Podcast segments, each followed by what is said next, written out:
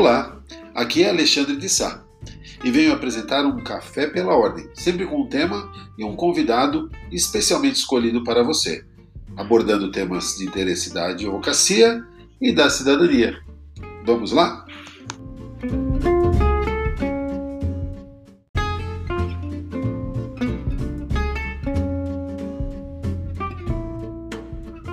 Hoje o meu convidado é o Dr. Sérgio Sedano.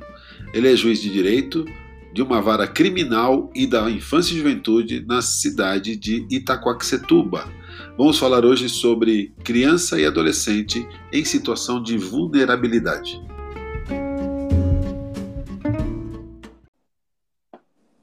Olha aí, já está lá. Tudo bem, doutor Sérgio Sedano? Tudo bem, Estamos aí tudo já bem. com alguns colegas chegando. Sejam bem-vindos. Sejam bem-vindos. Deixa eu ver aqui. A Elisane, o Simas, a Gabi, o Urbano, a Camila Arquiteta, a Priscila, a, a Dici Souza, o Marco Paiva, o Geraldo Júnior, a Saci Salonca, o Marcos, a- tem bastante gente aqui. O Edson Trindade, o a Vivi Cris, o Garcia Cunha, todos, todos aí, Valquíria. O pessoal vai entrando, a gente vai, na medida do possível, cumprimentando a todos. Sérgio, obrigado por ter aceito o convite de bater esse papo aqui comigo. Ô, Alex- ô, Alexandre, eu que agradeço e desde já eu quero, eu sei que eu acompanhei algumas lives sua, eu sei que você gosta de iniciar o bate-papo brindando com um cafezinho, então fica É. aqui o meu o meu brinde aqui, Vai também.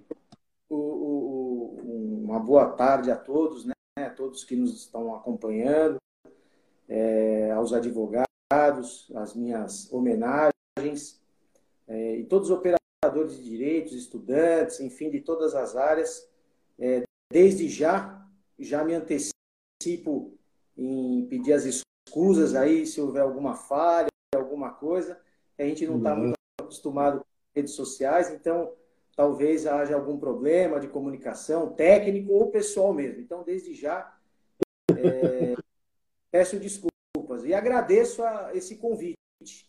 Né? Para mim é uma grande honra em poder bater um papo com você, que é um grande profissional do direito e um grande amigo a quem eu tenho um profundo respeito e admiração. Muito obrigado. A honra é toda minha, a admiração é minha.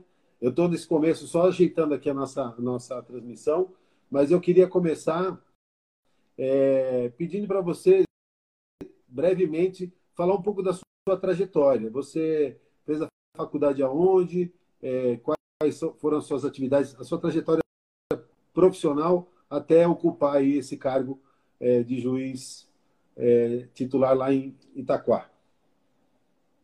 É, eu, antes de começar, eu queria só dizer que quando eu começo a falar um pouquinho da minha trajetória, É. é, queria eu tenho só 46 anos. E muitos falam, mas quantos anos você tem?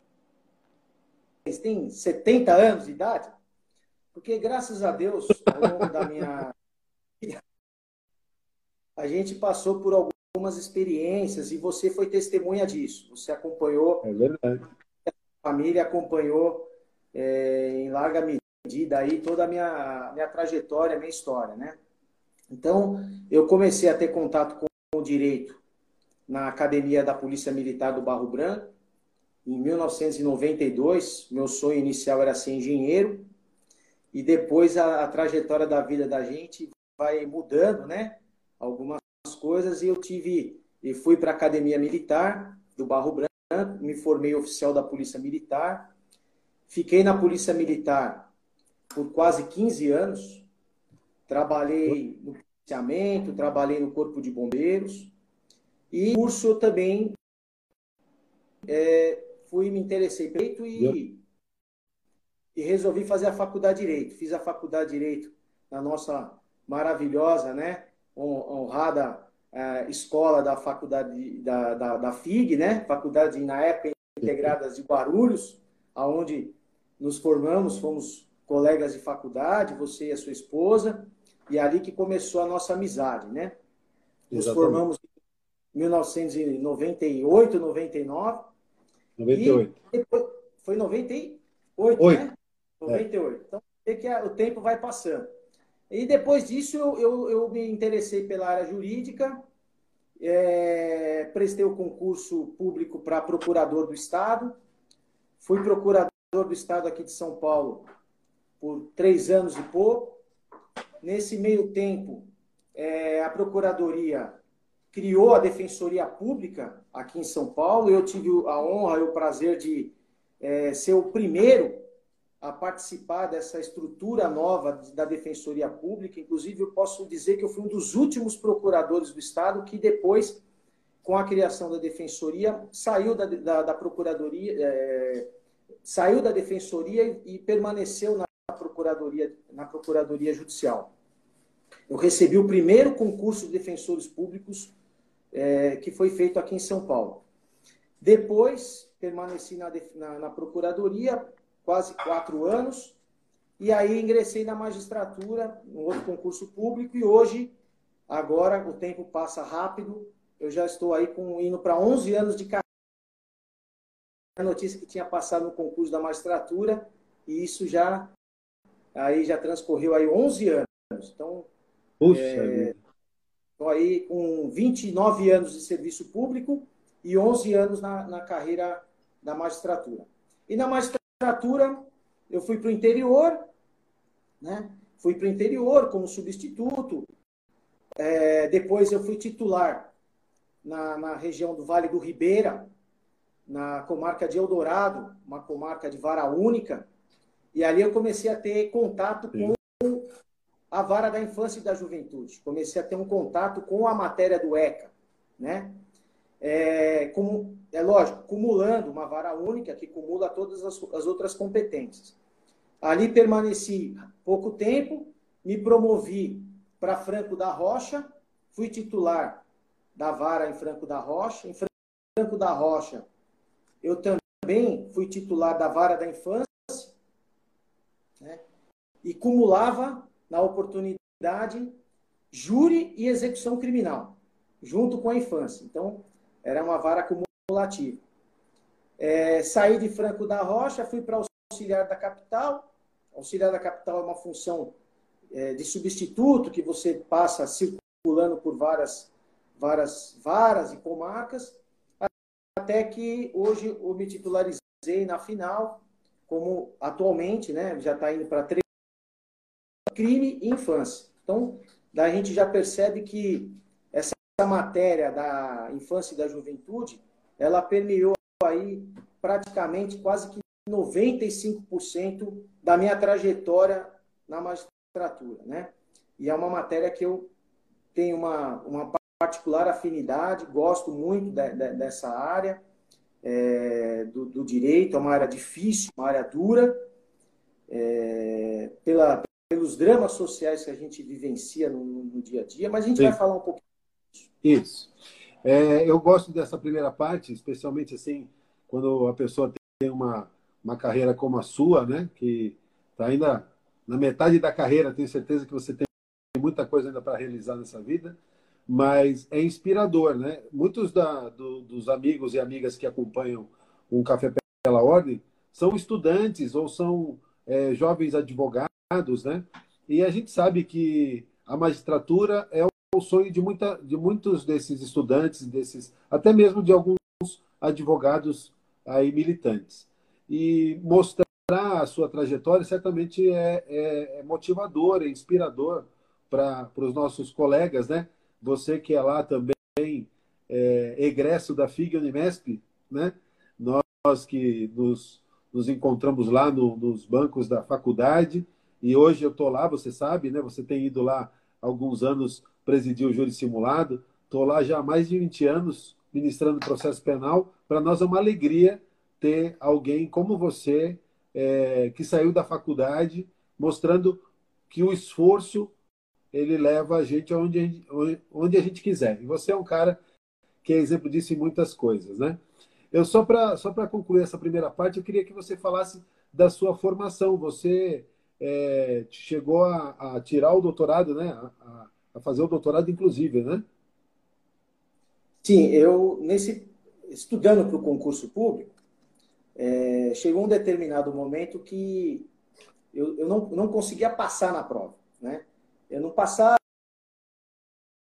para algum estudante, eu, eu coloquei o seguinte, eu falei, eu preciso aproveitar essa energia que eu tenho, essa vontade que eu tenho do direito, pelo gosto do direito, do estudo do direito, e vou aproveitar essa situação para me aperfeiçoar.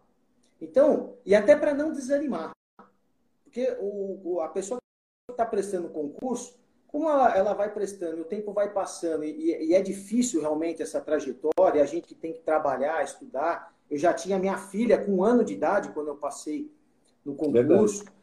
Não é verdade? Então, você sabe bem disso. Sempre é, conjugando trabalho. Então, o, o esforço fica ainda maior. E aí, para não desistir, para não, não ter essa tendência de me acomodar e desistir, eu falei, vou fazer um, uma pós-graduação. E aí, no primeiro momento, eu entrei na pós-graduação da PUC, fiz a especialização em Direito do Estado, né, Direito Administrativo, e aí foi, gostei da área, como eu fui para a Procuradoria também, tinha a ver, tudo a ver com a matéria, fui para o mestrado, e depois, em 2015, eu concluí o doutorado, nessa área também, sempre do direito, do direito público. Então, graças a Deus, eu também consegui aí em paralelo essa carreira acadêmica aí e quem sabe até um futuro breve, um pós-doutorado que eu já estou trabalhando em cima disso, já pensando alguma coisa a respeito disso. A gente não pode parar. Não pode parar, exatamente. A vida, a vida é dinâmica e você tem que compartilhar isso, né? Eu acho também você tem que vir para a faculdade também. Você tem que dividir esse seu conhecimento. Eu sei que é desafiador conseguir com graduação, né, se for o caso, mas eu acho que você tem muito a contribuir. Sérgio, é, eu gostaria já de começar a falar aqui sobre uh, o, nosso tema. A gente colocou aqui Estatuto da Criança e Adolescente, né? E a questão dos carentes e dos infratores. Vamos começar falando da questão do, das crianças e adolescentes carentes e os desafios aí. Depois a gente, mais para a segunda parte, a gente fala um pouco sobre é, os infratores, o procedimento para quem é, tem interesse de atuar na área. Quero mandar um abraço aqui para a doutora Osana, Chimimento Magian, o Fred Alves, o Jefferson Greg, o Tiago, o Toninho Fernandes, o Eduardo Sartorelli, a Márcia Gato, a Graci Graciel, o Femo, Femorais, é, Geni Galvão, Natiele. Tem bastante gente aqui. Se eu não falar todo mundo, não fica chateado, não. É porque meu dedinho aqui não consegue ver todo mundo. Me fala uma coisa. É, essa questão da, do, do, do, da criança e do menor, do menor de modo geral, carente, é uma demanda grande da, da, da sua vara lá? É verdade, Alexandre. Então, é, antes da gente começar, eu queria mandar um grande beijo, um abraço para a professora Osana, né, que foi minha professora também na faculdade, pessoa que a gente tem um grande carinho também, uma grande admiração. Sempre que eu vou à faculdade, ela me recebe muito bem lá na, na faculdade, então fica aí o meu, meu beijo, meu abraço à professora. E queria aproveitar rapidinho, mandar um abraço para esse meu amigo que apareceu aí, o Fred Alves, que é um grande amigo meu também. A gente se, se conhece aí de outras atividades de corrida etc. Então fica um abração para esse meu amigo aí. E para Fernanda Moraes, que acabou de entrar também. Enfim. Perfeito. É, eu, eu quero passar por esse tema, Alexandre, é, falando um pouquinho nessa minha trajetória que eu entrei na magistratura, desde a da vara ali é, única, né, até os, os, dias atuais, passando por todas essas questões do, do, do rapidamente, fazendo uma, uma evolução das ferramentas que o Estatuto da Criança e do Adolescente e passou por algumas modificações, alguns aperfeiçoamentos, que eu acho que é interessante, que vem desde, a, da, desde o menor, do, do menor carente até hoje a questão do menor infrator ou o menor vítima de violência, que são a questão das escutas e depoimentos especiais. São é, que tem a ver com a vara da, da, da, da, criminal e também com a vara da infância. Rapidamente, né, é, sem me alongar muito em história. É, aqui a ideia é de um bate-papo. E, e também Exatamente. vou me ater àquilo que eu vi é, de experiência nesse, nessa minha trajetória na magistratura. Também uma evolução daquilo que eu, na prática, senti na atuação jurisdicional nessa matéria da, do Estatuto da, da Criança e do Adolescente.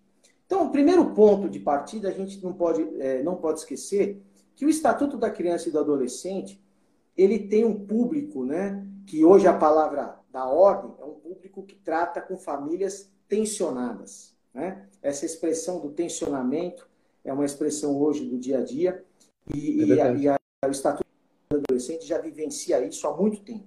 Então, qual é o princípio, o princípio, a base, o fundamento de competência da vara da infância e da juventude? É exatamente lidar com famílias que já estão vulneráveis, vulneráveis socialmente, economicamente, do ponto de vista sanitária, né, que já vivem em situações assim de misérias é, extremas, muitas vezes. E o, qual é o objetivo da vara? Né? O objetivo da vara é, é muitas vezes é, não é. Eu, tem casos que nós não temos soluções, mas pelo menos tentar amenizar um pouco o drama dessas famílias, que vai é, repercutir diretamente na criança. E são dramas que não são dramas apenas atuais, são dramas que já vêm passando de geração a geração. Então, a criança hoje que é vitimizada, ela é filha de um pai que foi vitimizado, que também foi vitimizado na infância, que também sofreu, foi vítima no passado. E, e, então você lida com dramas intergeracionais. São dramas que muitas vezes se estendem gerações a gerações. E aí tudo vem cai para nós ali na vara da infância para tentar achar uma solução para que, aquela situação posta. Né? E, e realmente um é muito difícil. É muito difícil. É um grande desafio. Então, para mim, hoje, um, um grande é, avanço que o, que o Estatuto teve, uma mudança de comportamento no Estatuto da Criança e do Adolescente, foi a partir do momento em que se percebeu a necessidade de se judicializar estas questões de proteção da criança e do adolescente. Por quê? É, até 2009, 2010, era muito comum nas varas da infância uma atuação quase que unilateral, administrativa das, das medidas de proteção. Então, quem, que, é, quem, os, quem eram os atores desse processo? Era o juiz, era o Ministério Público. O Conselho Tutelar e a rede de proteção do município. Era, uma, uma. Nós chamávamos de pedidos de providência.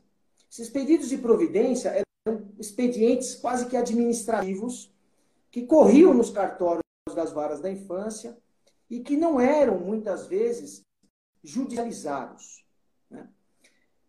Um grande avanço se percebeu no momento em que é, trouxe para a discussão da proteção da infância a figura do advogado. Essa judicialização foi muito importante. Por quê? Porque toda e qualquer de proteção que você traz para uma família, você vai impor invariavelmente alguma restrição, alguma obrigação. Né? Você vai cercear direitos, você vai limitar alguns direitos fundamentais, a liberdade, a, às vezes a propriedade. Você traz limitações, sempre buscando o melhor interesse da criança. E se percebia Sim. até aquele momento que tudo isso acontecia sem, vamos dizer, uma participação do advogado. Né? O Tribunal de Justiça, atento a isso, também por provocação da Ordem dos Advogados e por provocação da Defensoria, que aqui em São Paulo, a esse, a essa, a esse tempo, estava já começando a se estruturar um pouco melhor, é, se percebeu que não podia mais haver esses pedidos de providência é, correndo ali é, nos cartórios das varas da infância. E a partir daquele momento se judicializou. Né? Houve a judicialização de todas essas medidas de proteção. É, então, hoje, o advogado, isso eu reputo como um grande avanço, e a infância ganhou muito com isso, a combatividade do advogado nesse processo, entrou né, né nessas medidas de proteção, participando também ativamente ali é, nas questões da infância, antes mesmo do Ministério Público, esgotados os pedidos de providência, ele entrava com uma ação de destituição e ali se estabelecia um contraditório. O que, que o, o, o Estatuto fez e a, a, nova postura adotou? Não, o advogado ele tem que participar também do pedido que antecede a ação de destituição. Temos que intimar a defensoria, temos que dar oportunidade daquela genitora, daquela família constituir um advogado é, para acompanhar o caso. Então, muitas vezes são pessoas carentes, a, a, a defensoria acaba, em larga medida, assumindo esse papel de defesa né, das famílias. Então, eu acho que esse foi um, um avanço importantíssimo né, na atuação é da vara da infância. A judicialização desses expedientes. É, a partir daí, é, o advogado começou a, a ter a, a conhecimento do que acontecia, participar também dos laudos, dos estudos técnicos que eram feitos, do setor social, é, começou a acompanhar o, o caso da, da, da, daquela família, daquela criança, judiciais, eles vão repercutir em medidas de proteção. Né? E a medida de proteção, as duas últimas medidas de proteção, que são as mais drásticas, que são as mais excepcionais, que são as medidas de acolhimento, que é o antigo abrigamento, até a tá. colocação da família substituta, né? Da, da, você coloca uma, uma criança em adoção. É, esse, nesse particular também, o Estatuto passou por uma outra evolução importantíssima, é, que percebeu o seguinte, foi até alvo de uma da, da, da minha tese de doutorado, um, um trabalho sobre isso, né? que foi a, a necessidade de você estabelecer metas para essas crianças e adolescentes que estão em situação de acolhimento. Até então nós não tínhamos isso. As crianças eram colocadas nos abrigos e ali, muitas vezes, elas permaneciam até a maioridade. Era comum era muito comum, Alexandre, você ver criança que entrava no abrigo com 3, 4 anos de idade e saía do abrigo com 18 anos de idade. Meu com 18. E ali permanecia a maior parte do tempo da vida dela institucionalizada. Né? Por quê?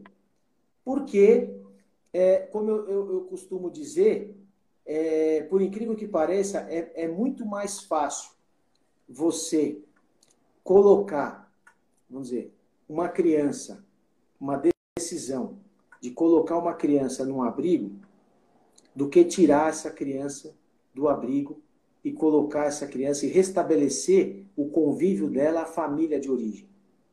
Sim. É, pode ter certeza. Alexandre, é uma coisa assim interessante, que depois do, do, do, do, meu doutorado eu comecei a estudar um pouco mais sobre isso e tive acesso a algumas pesquisas é, feitas no âmbito do Tribunal de Justiça.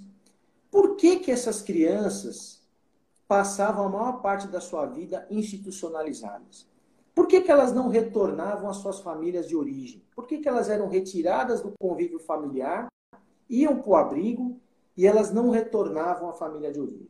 E ali foi feita uma pesquisa a respeito disso, das principais causas que que, que dificultam, é, desde de questões das mazelas sociais, é, econômicas, fator, isso que eu acho que é o mais interessante, o principal fator que dificultava a decisão do juiz era exatamente a insegurança que o magistrado tinha de devolver a criança para a família.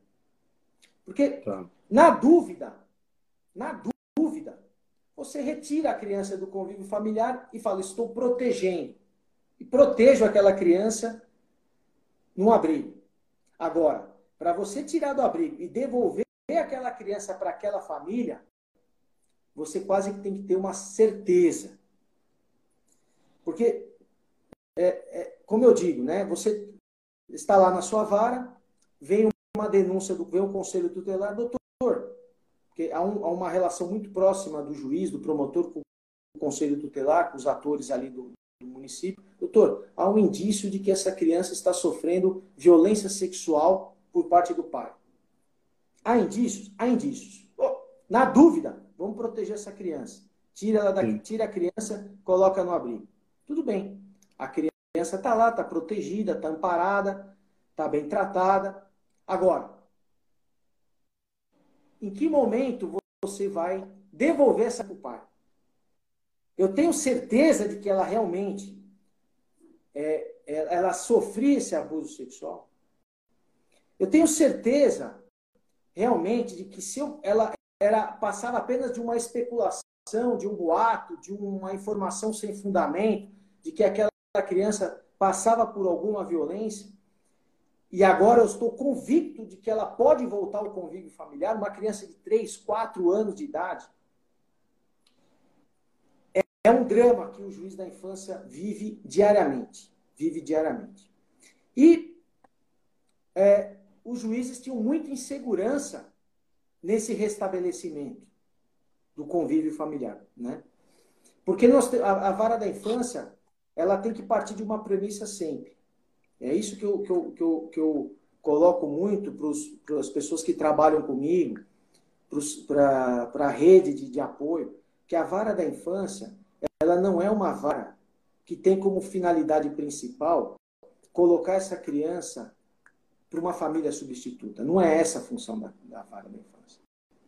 A função da vara da infância é retornar. É essa a, a função do juiz, é essa a função dos atores da rede de proteção da criança e do adolescente. E para isso, nós temos que trabalhar não pela saída mais cômoda, destituir o poder familiar e colocar essa criança para um, uma adoção. Nós temos que sair pela saída que é a mais difícil, a mais trabalhosa, que é reerguer aquela família que está em situação de vulnerabilidade. Então, eu acho que os atores da rede de proteção, eles têm que trabalhar, lógico, com vista à criança, mas também trabalhar com vista à família, ao restabelecimento da família. E só excepcionalmente, em última situação, que essa criança é colocada é, numa família substituta. Então, o trabalho é muito difícil. E aí, nesse sentido, é que vem uma outra evolução de uma outra ferramenta que se criou no Estatuto, que são as chamadas audiências concentradas. Né? É, essa audiência concentrada, para quem não está familiarizado com a área da infância, são audiências é, em que, que, o juiz ele reúne a cada três meses, né, pela obrigação legal, a cada três meses, você reúne na sala de audiência ou até mesmo no abrigo, na entidade de acolhimento, todos os atores da rede de proteção. Então, ali eu trago para a minha audiência, por exemplo, lá em Itacoaxetuba, eu tenho secretário da saúde, secretário da educação, eu tenho os advogados do Brasil, eu tenho Ministério Público, eu tenho diretores de escola, eu tenho é, membros do Conselho Tutelar, eu trago todo mundo que participa direto ou indiretamente da rede de proteção da criança e do adolescente. E ali nós vamos é, conversar a respeito de todos os casos das crianças que estão acolhidas naquela minha comarca. Então, lá em Itacoaxetuba, eu tenho dois, duas entidades de acolhimento, uma municipal e outra é, privada. Eu tenho em torno ali de é, sempre um fluxo que varia um pouquinho, mas em torno de, de 50 crianças, entre crianças e adolescentes, e ali nós vamos estudar, trabalhar, conversar, pontualmente, cada uma das famílias, cada uma das crianças. Em cima do quê? Em cima de um outro instru instrumento que antecede a audiência concentrada, que são os planos individuais de atendimento.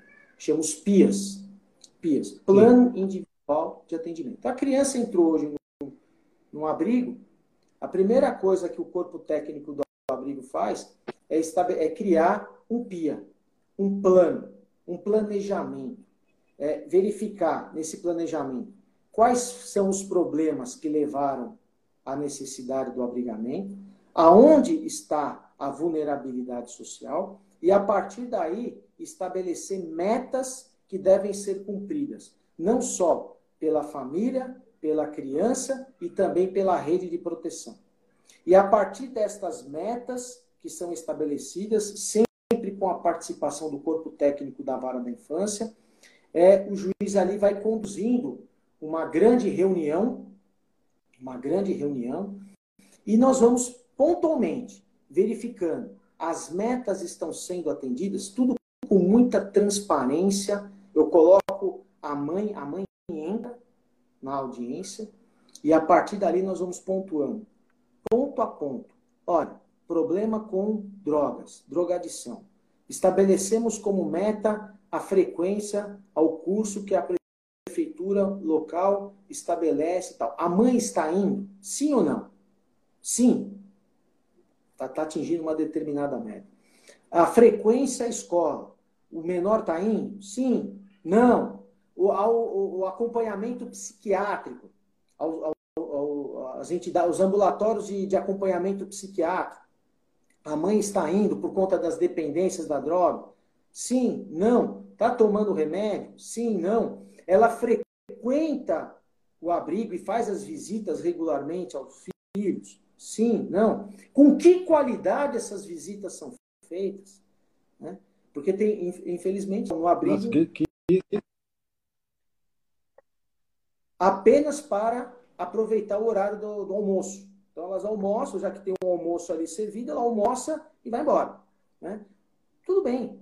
É, é eu, eu prefiro, nós também nós temos situações, mas e tudo isso, todo esse comportamento ele é relatado, todo esse comportamento ele é observado né, pelo corpo técnico do abrigo. A, o abrigo recebe a, a mãe e, e elas estão ali observando o comportamento delas, como é que é a relação de afetividade, o vínculo se estabelece entre a genitora e a mãe, existe afetividade, não existe. Ela vai visitar o filho sóbria ou fez uso de bebida alcoólica Muitas vezes já tivemos situações de levar entorpecentes para dentro do, do, da entidade de acolhimento. Enfim, é, é, é feito todo uma, um estudo a respeito de comportamento, que, que, que, o próprio, que nada melhor do que as nossas técnicas, são assistentes sociais, que são psicólogas, que, que, que são é, experientes nessa análise da conduta humana, né?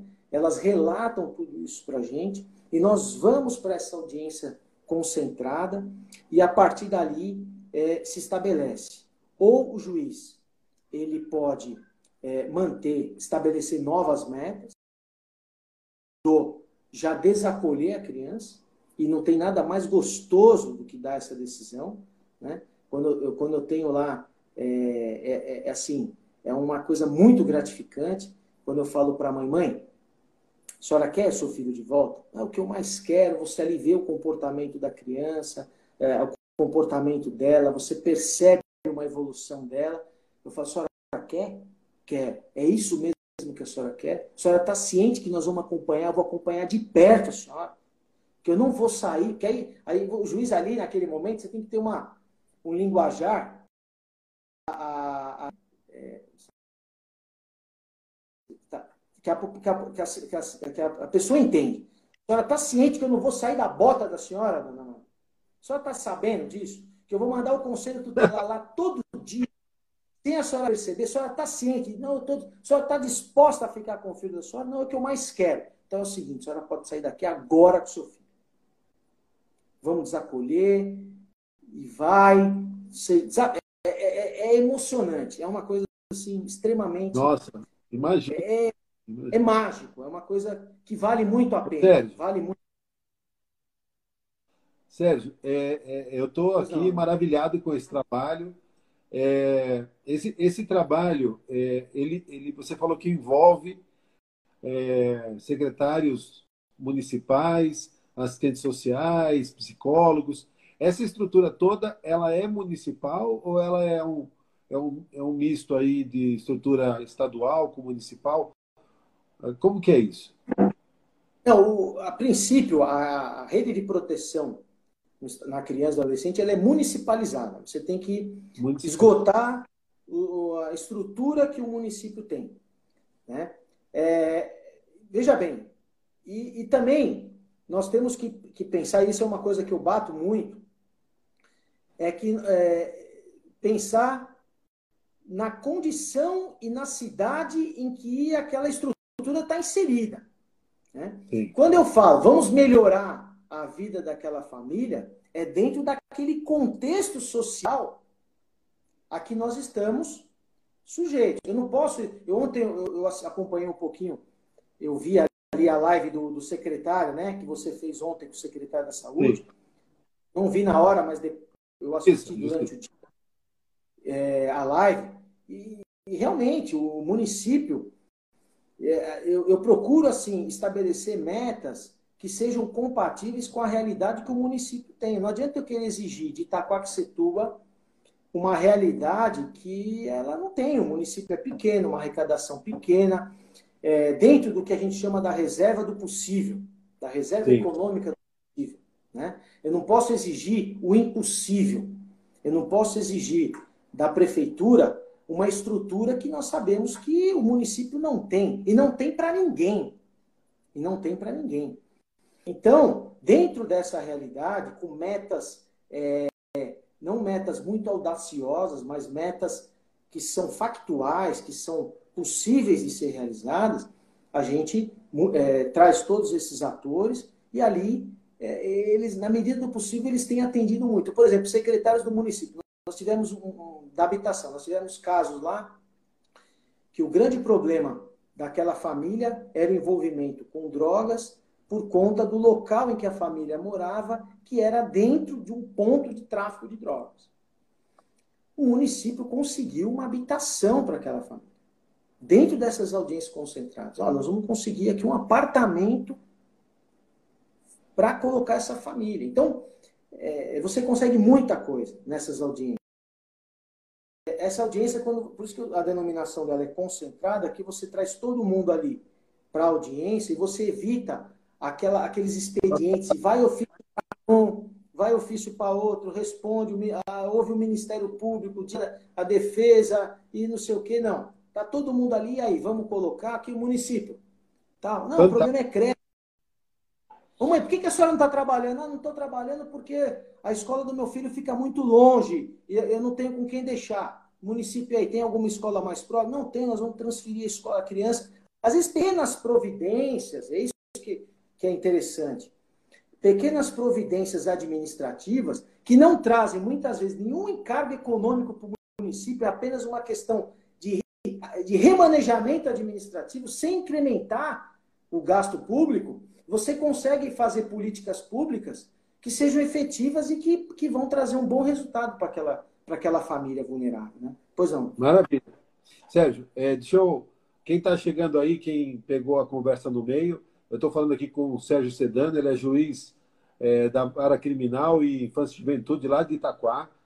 E estamos falando aqui do trabalho que está sendo desenvolvido em Itaquá. E, e eu queria te perguntar, quando você chegou lá, é, você disse que está completando três anos já, né? Essa estrutura, ela já existia, esse formato? Você é, assumiu nesse formato, foi implantando? Para dar, eu estou perguntando mais não para comparar com o passado, mas mais para dar luzes para quem está é, tá vivendo essa experiência? Essa é uma pergunta. E a segunda pergunta é: e a sociedade civil? Você falou que a OAB tá, participa também, né? É, a sociedade civil também se, se mobiliza é, no apoio a essas famílias? Olha, eu, eu digo o seguinte, Alexandre. Eu acho que, eu, e essa é uma, uma premissa que eu tenho, assim, que para mim, por todos os lugares que eu passo, é, é, é no seguinte sentido. Uma vara boa, ela é boa pela estrutura que está colocada na vara, não pelo juiz. Porque o juiz passa. O juiz ele vai passar. A vara Sim. tem que ser boa pelos funcionários que trabalham na vara. Então, Sim. graças a Deus, Não é porque a minha vara é boa, porque, não é porque ela é boa por conta que eu tô lá. Não, ela é boa porque eu tenho bons funcionários que trabalham comigo. Funcionários extremamente comprometidos que trabalham comigo. Então eu já peguei é, é, uma estrutura boa, uma, um trabalho muito bem feito da equipe técnica e dos meus servidores, do meu escrivão diretor da Vara, Fernando, que é uma pessoa que eu devo muito, uma pessoa extremamente competente, e, e, e todas as pessoas que estão envolvidas nesses, nesse, nessa estrutura de proteção, desde a rede municipal, né, os atores, os assistentes sociais, os psicólogos. Então, eu já peguei uma estrutura em andamento, eu não criei nada. Eu estou é, procurando ali, lógico, dar a minha cara, aperfeiçoar alguma coisa. Por quê? Porque eu, vou, eu saio de lá e essa estrutura tem que continuar. Porque a, a, a, vara da infância, mais do que qualquer outra vara, ela tem que seguir por si só e não por conta do juiz que está à frente dela. Mas porque todas as pessoas que já estão ali, a estrutura que está ali, abraçou a causa. Só para você ter uma ideia, Alexandre, do que eu estou dizendo para você, hoje eu, eu, entrei em contato com o, o, as entidades de acolhimento, a, até por conta da nossa conversa, e para saber como é que está o reflexo de, dessa pandemia né? Como é que o, o abrigo está tá lidando com essa situação? Ó, eu não esperava nada diferente, mas a, a resposta que eu tive foi o seguinte: doutor, sabe o que nós fizemos aqui? Cada funcionário levou quatro crianças para casa. Nossa Senhora. Do Fernando, o fun... oh, desculpa, Alexandre, o funcionário que trabalha na entidade de acolhimento, o que, que ele fez? Ele levou para casa dele. Fez uma divisão em função de afinidade, um que tem crianças. Nesse período de pandemia, já estão há dois meses na casa do funcionário sobre a abrigo e a proteção de cada um dos funcionários. Então, assim, eu te pergunto, isso não é comprometimento? Demais, é... demais. Ó, Alexandre, eu tive, quando eu trabalhei em Franco da Rocha, desculpa, eu vou me empolgando, eu acabo Vamos, vamos embora. Porque assim, o judiciário tem um monte de crítica, tem um monte de coisa errada. Mas quando tem coisas boas, a gente tem que ressaltar. E nada melhor do que quem está lá trazer luz a essas questões que são positivas. Por exemplo, quando eu, trabalhei, quando eu, eu trabalhei em Franco da Rocha, Franco da Rocha também é uma região, vocês, onde o Guarulhos conhecem a realidade de Franco da Rocha, uma região extremamente difícil. E nós passamos ali naquele momento, não me lembro que ano que foi, mas uma grande enchente. Uma grande enchente. O fórum entrou com dois metros de água dentro. Lembra disso? Lembro. Ninguém acessava ao fórum, porque o fórum fica no meio da cidade. A minha preocupação, eu falei, como é que estão os processos? Encharcou, entrou água nos processos. É, sabe qual foi a resposta que eu tive? Não, doutor. Olha só, quando eu falo isso dá até emoção o assistente social, de madrugada, chamou o corpo de bombeiros, que fica ali do quartel de Franco da Rocha, pegaram um barco, foram de barco até o fórum, entraram pelo telhado do fórum, fizeram um trabalho de levar todos os processos que estavam na, na, no andar de térreo para o andar superior para não molhar os processos da vara da infância e da juventude. Meu Deus. É. Ale, é, é, Emocionante. É, cara, você trabalhar com é fácil. É fácil, porque são pessoas assim, e, e olha, é, por onde eu passei, graças a Deus, eu passei por, por pessoas que abraçam realmente, são pessoas vocacionadas, vocacionadas, né? Que trabalham nessa área. E um detalhe que quase nem todo mundo sabe o, o, a, a, o corpo técnico do fórum, que, que, que, cuida da vara da infância, ele não cuida com exclusividade da vara da infância. Ele também cumula as varas cíveis, as varas de família, é, as outras varas, os outros estudos de outras varas. Então, é um trabalho extremamente sobrecarregado, difícil, né?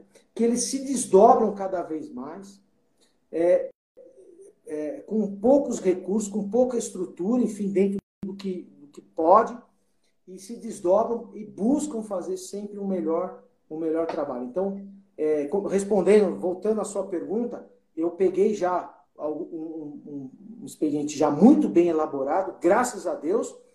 Procuro dar a minha cara, alguma coisa que eu, que eu entenda que possa aperfeiçoar, mas espero que quando, se eu tiver que sair de lá, que essa estrutura continue, porque o juiz que venha que receba essa estrutura também para dar uma continuidade, porque é, é, é, uma vara que precisa de uma continuidade, de, de uma sequência. Excelente.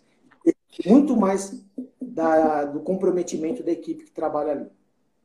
Já quero deixar aqui registrado uh, o meu elogio, transmita lá a todos o nosso reconhecimento, tenho certeza, o pessoal está todo mundo admirado aqui com, com o trabalho que vocês desenvolvem, tá? E é maravilhoso.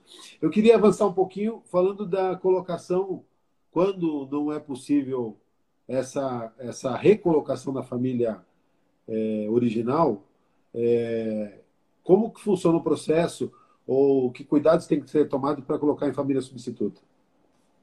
Alexandre, essa é uma pergunta assim, é, que as pessoas, que hoje também uma inovação que, que nós tivemos na, na legislação, que é o curso preparatório de habilitação dos casais pretendentes. Então, uma pessoa hoje, um casal, que queira é, adotar uma criança, para entrar no cadastro de adoção, ela tem que frequentar um, obrigatoriamente um curso de preparação.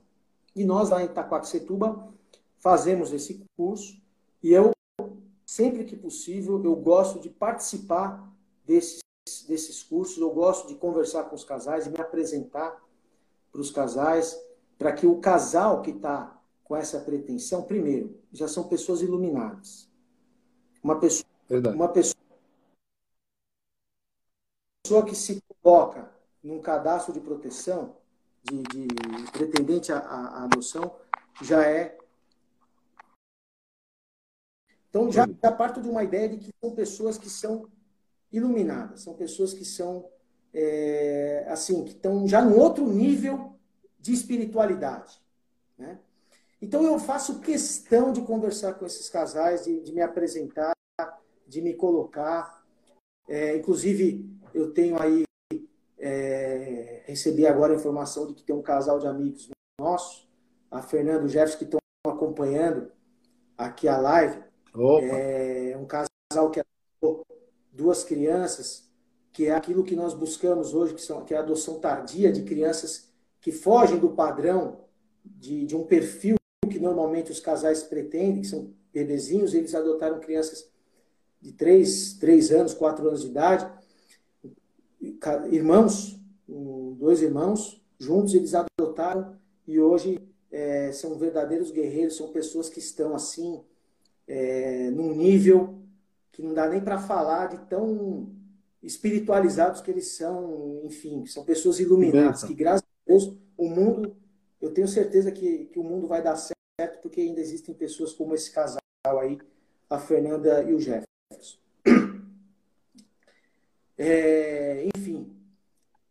Então, nós temos que buscar a recolocação dessa família. Não sendo possível isso, nós trazemos, os casais participam desse curso.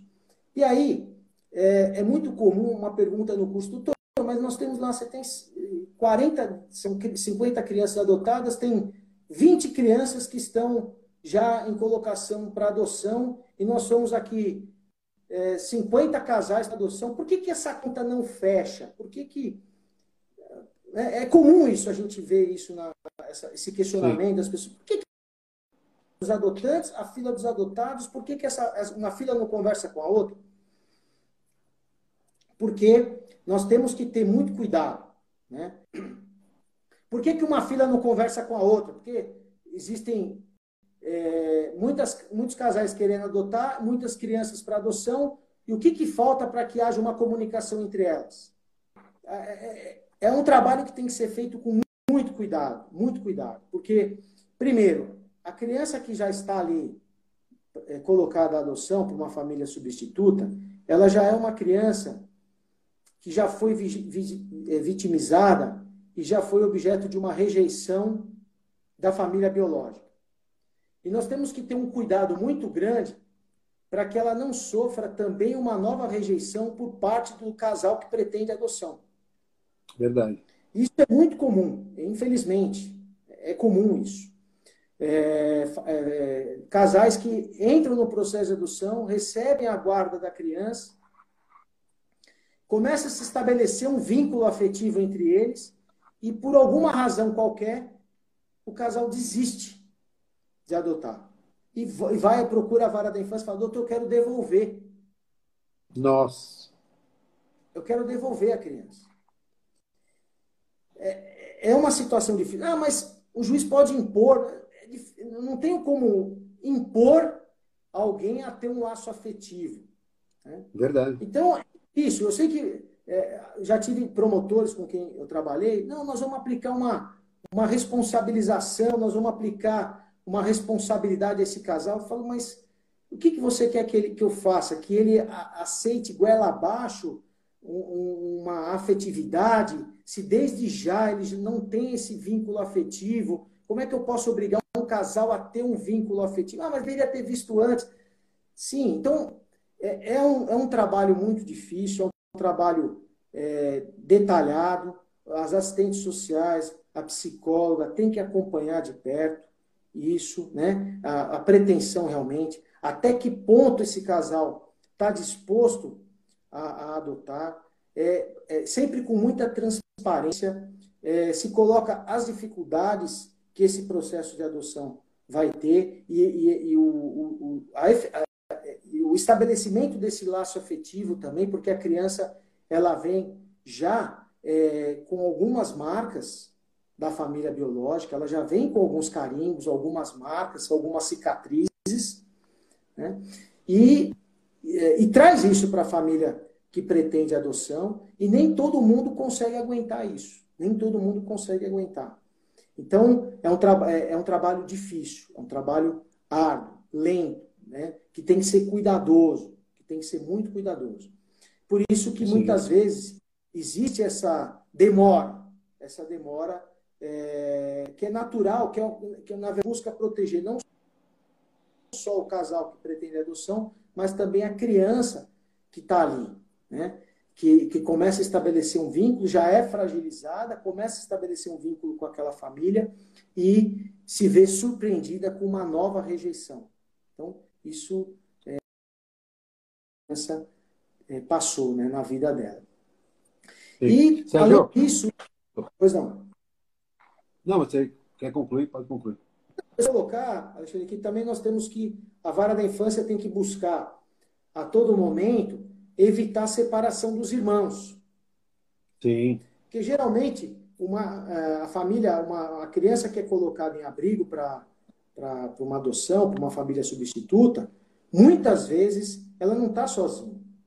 Ela está junto com, com os irmãos, com, tem dois, três irmãos. E a vara da infância tem que buscar esgotar é, dentro da, do cadastro de pretendentes de adoção, famílias que estão dispostas a aceitar o grupo de irmãos juntos. Então, isso também é, é um trabalho que tem que, só em última situação, em última, em situações excepcionais, que você estabelece essa separação é, de irmãos.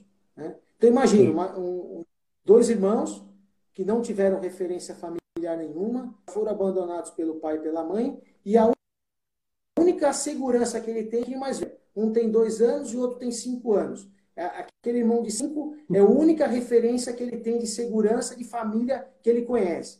E de repente ele se vê surpreendido, separando também desse irmão de cinco anos.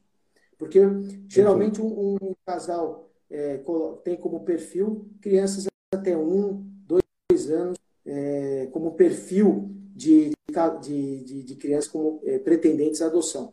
E crianças de 5, 6, 7 anos já torna muito, já, já existe uma dificuldade maior de colocação em família, família substituta, que é a chamada substi, é, é, adoção tardia.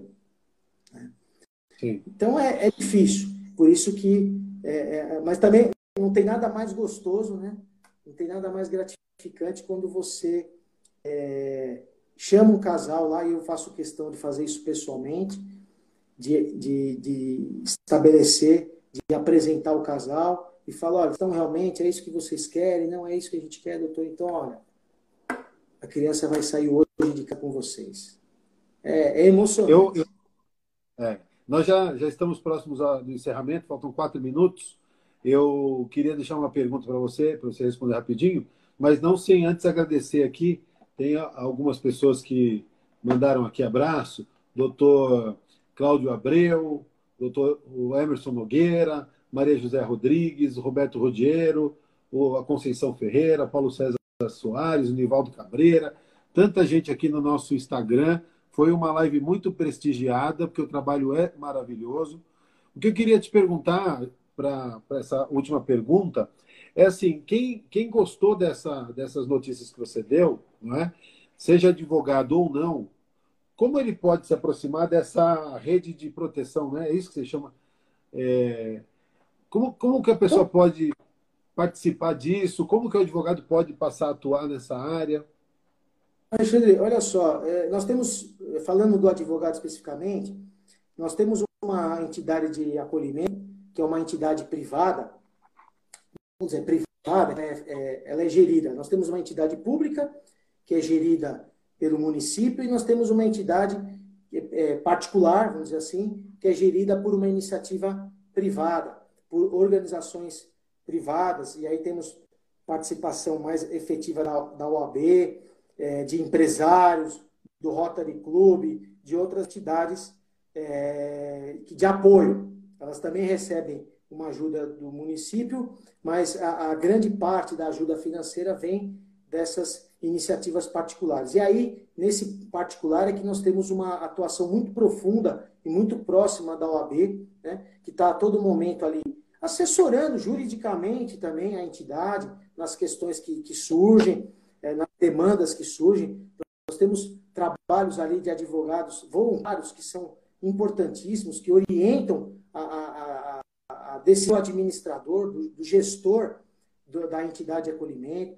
As entidades também participam muito com campanhas de trabalhos sociais, de festividades, para arrecadar fundos. Então, a sociedade civil participa muito disso, festas juninas, festas comemorativas, que é, agora com essa, é, que vai ser um, um grande desafio agora após pandemia, vai ser como a gente desenvolver essas atividades assistenciais, né?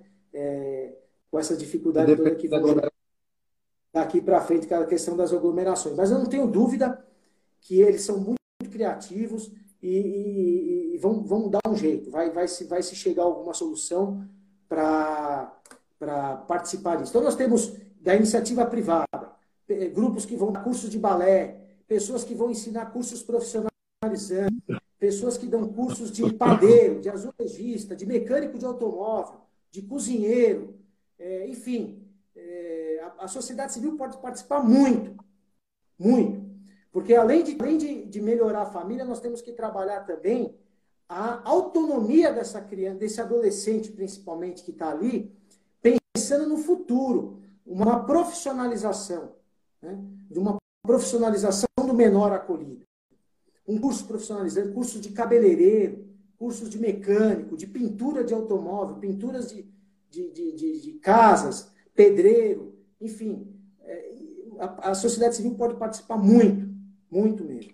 E, e lá em Itacoatiuba, dentro da realidade que nós temos, é, existe uma boa participação nesse sentido.